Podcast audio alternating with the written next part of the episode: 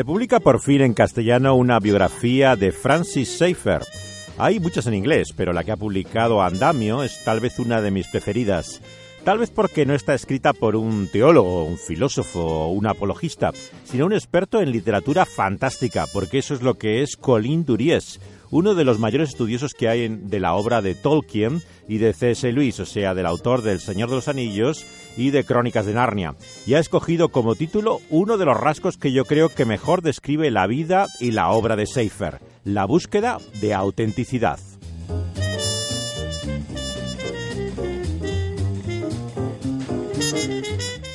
Es difícil resumir la biografía y pensamiento de Seifer. Yo he leído muchos de sus libros, pero también muchas cartas, así como bastantes estudios que se han publicado sobre él. Estos últimos años he tenido acceso además a la familia gracias al aprecio y entusiasmo generoso que me ha dado su yerno, Ronald McCuley. Y he pensado por eso dedicar una serie de reflexiones eh, también a este legado que nos ha dejado Seifer al día de hoy. Una visión personal, claro. Seifer significa muchas cosas para muchas personas. La mayoría me temo que le sigue viendo como un intelectual, que escribió obras sobre apologética difíciles de entender, y quien así piensa creo que no lo ha leído apenas. Sobre todo desconoce la influencia personal, que para mí ha sido el mayor legado de Seifer. Él era un gran oyente, sabía más de hecho de oídas que por leer mucho. Era un excelente conservador, conversador, eh, le importaban más las personas de hecho que los libros. Aunque uno marcó toda su vida y pensamiento, la Biblia, el mismo libro que nos fascina en esta radio, ya que para él el cristianismo era bíblico o no era cristianismo.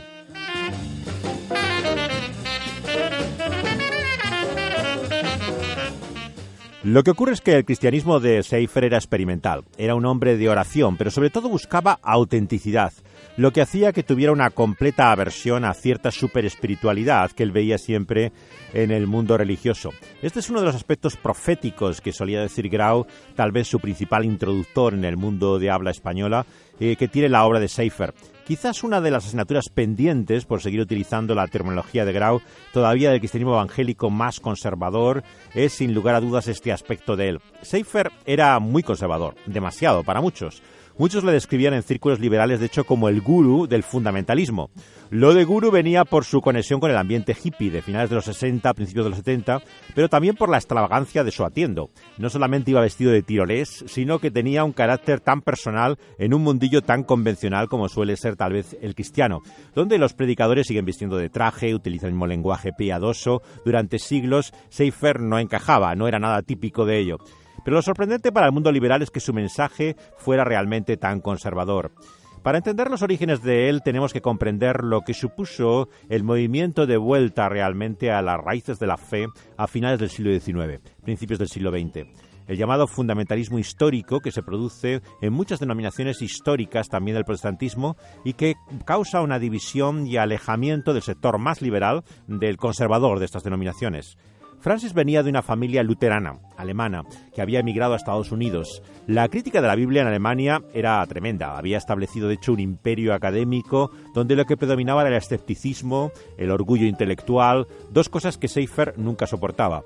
Él era un hombre humilde, hijo de un carpintero, sin libros ni cultura, pero nada orgulloso.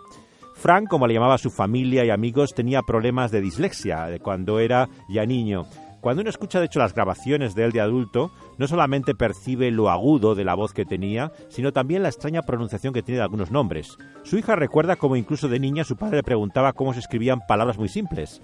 Una maestra de secundaria le hace descubrir el mundo del arte. Y aunque asiste a una iglesia presbiteriana, lee la Biblia básicamente por su cuenta. La denominación en la que estaba entonces no era conservadora. Luego se une a una iglesia que forma Gresham Mayhem, cuando se separa del presbiterianismo más liberal que había en el norte de Estados Unidos. Se funda entonces el seminario teológico que hay en Filadelfia llamado Westminster. Su conversión fue en una misión evangélica. Él entró en una reunión que encontró en una tienda de campaña el año 1930. Estaba muy lejos lo que vio allí del protestantismo nominal que conocía de la iglesia de sus padres. Al año siguiente quiere entrar en la Universidad Hampton Sintay de Virginia para estudiar teología. Pero su padre veía a los pastores como parásitos, que realmente no trabajaban y lo que accedían era pagarle el primer semestre de estudios generales que podía hacer en aquel seminario de filosofía, lenguas clásicas, y entró en la Asociación de Estudiantes Cristianos, que llegó a presidir. Pero en el sur, como recordamos, imperaba el racismo. Seifer iba para, en contra de la que era lo habitual en aquel medio a hacer una escuela dominical a una iglesia afroamericana, algo insólito realmente entre los blancos del sur. Años después, de hecho, su interés por la música negra hizo que empezara a hablar con el gran estudioso del arte que fue Hans Rockmacher. Apasionado por el jazz y el cine, le conoce en el Consejo Internacional de Iglesias Cristianas, un grupo conservador que organizaba el fundamentalismo, que se había llamado de la época, que se presentaba como alternativa al Consejo Mundial de Iglesias, que se veía como más liberal.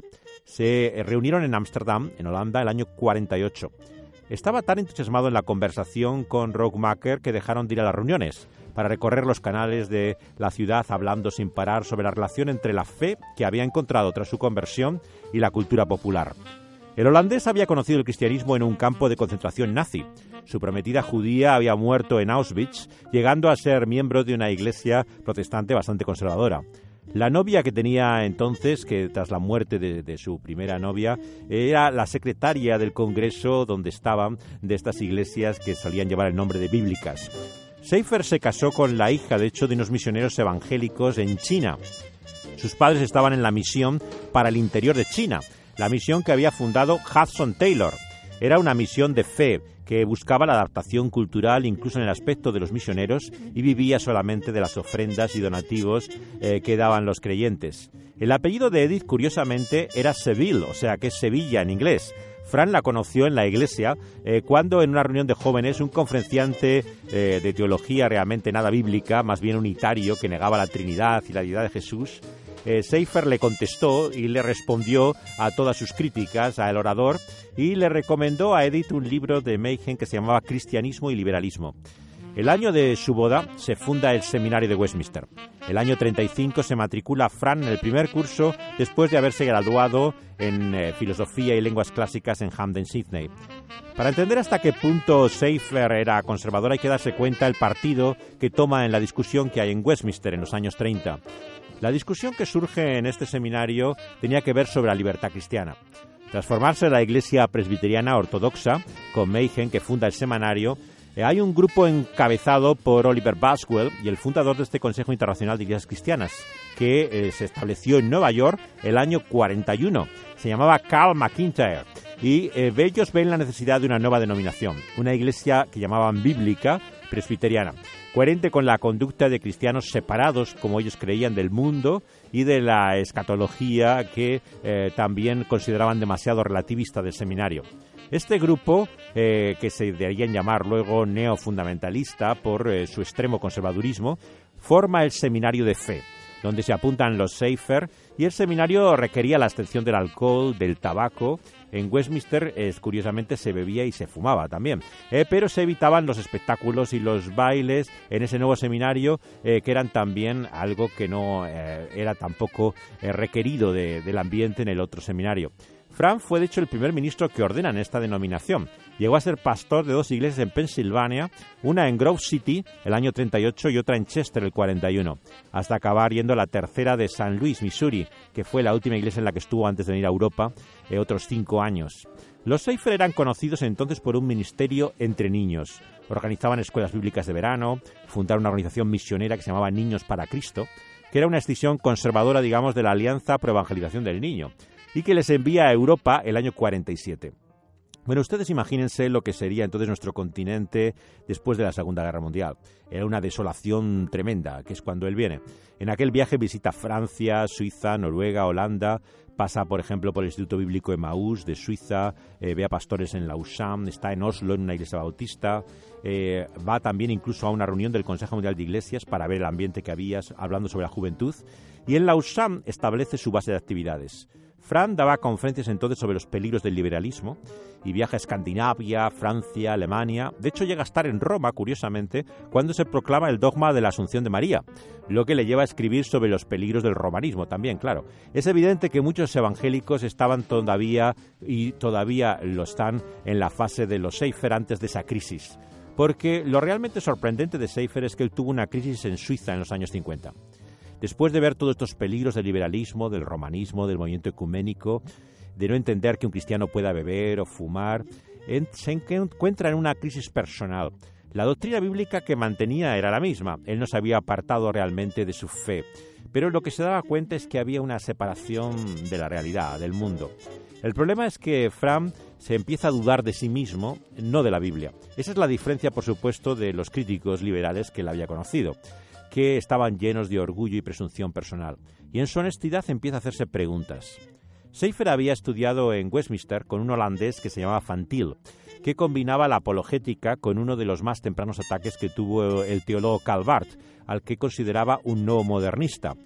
Él pensaba que la Biblia contiene, no que la Biblia es la palabra de Dios. Esa era la idea de Barth. Y eh, se enfrenta a ello y también su visión de Aquino le daba una visión eh, algo diferente a la de su maestro en la apologética. Curiosamente, nunca discreparon en público y Seifer le contó a Rockmaker que al llegar a ser pastor, él confiaba tanto en la capacidad de persuasión que si la otra persona no aceptaba a Cristo, él pensaba que había fallado en sus argumentos. Hasta entonces, como vemos, era bastante diferente a lo que llegó a ser. Cuando fueron a Suiza, el matrimonio tenía tres hijas. Su salud no era muy buena y la atribuían al clima de la región donde se habían establecido en una pensión en La Rochas. Se traslada a Champéry, donde eh, vemos que trabaja con niñas inglesas, ¿no? Y ni siquiera hablaba el francés toda su vida. Todo parece un completo despropósito que hacía un misionero americano en plena Suiza sin siquiera hablar el idioma. Se dedica a preparar un congreso en Ginebra, él va a hablar al Consejo Internacional de Iglesias Cristianas sobre los peligros del nuevo modernismo, cuando empieza a hacerse preguntas realmente eh, se encuentra en una crisis. ¿Qué es de su vida? Eh, ¿Qué es lo que realmente cree? Y si algo que caracteriza ese pensamiento de Seifer y su gran legado hoy es la búsqueda de autenticidad, el título que le ha dado Duries a su biografía. Es la honestidad de alguien que se examina a sí mismo, que se hace las preguntas que todos dan por obvias. Porque no olvidemos, el lenguaje muchas veces cristiano está lleno de presupuestos, que nadie reconoce aparte de ellos mismos. Se ha creado una jerga, que no solo es incomprensible para el no creyente, sino que no, no significa ya nada incluso para muchos cristianos. Son expresiones piadosas que cambian según los círculos y las modas, pero que ni siquiera se puede decir que sean bíblicas, más que en apariencia. Toda esta inmensa construcción es la que se le viene abajo a Seifer. Estaba en las montañas de Suiza a principios de los 50 y la pregunta que todos nos hacemos es qué es lo que le pasó. Y de esto es de lo que hablamos finalmente.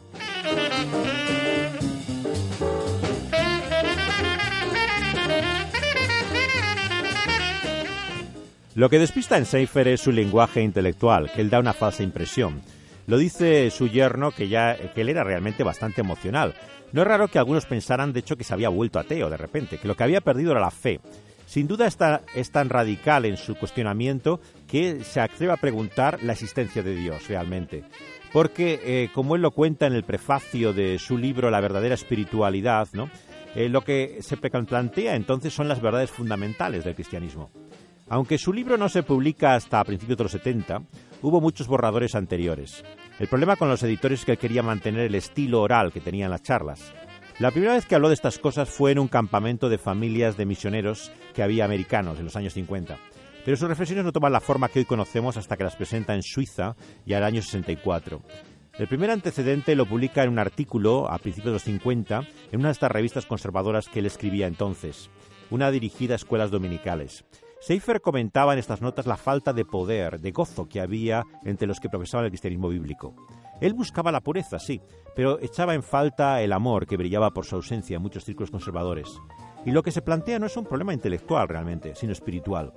Algo que constata en sí mismo.